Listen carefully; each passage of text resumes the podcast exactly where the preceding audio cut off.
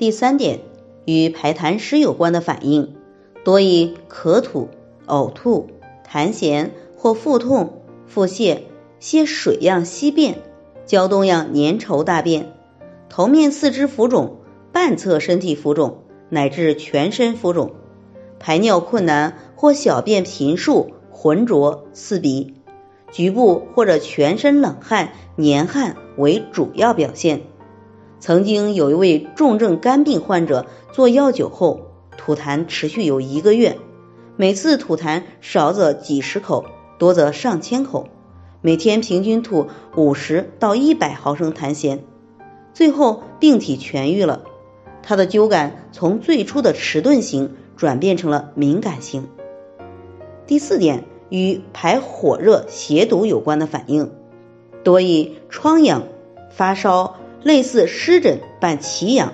或者大小便火烫灼热感。曾经有一位心脏病人，连续做了五次灸法之后，浑身除头面、手足之外，大部分皮肤都起了湿疹，奇痒无比，全身被挠得血迹斑斑，持续了三个半月才止住。不过心脏病也随之缓解了。第五点，与排淤血有关的反应。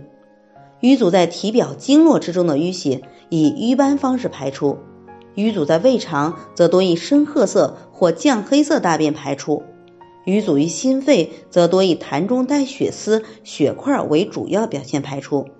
瘀阻于包宫的，多随经血往外排，甚至里面会有组织包块或者烂肉。第六点，与睡眠有关的反应，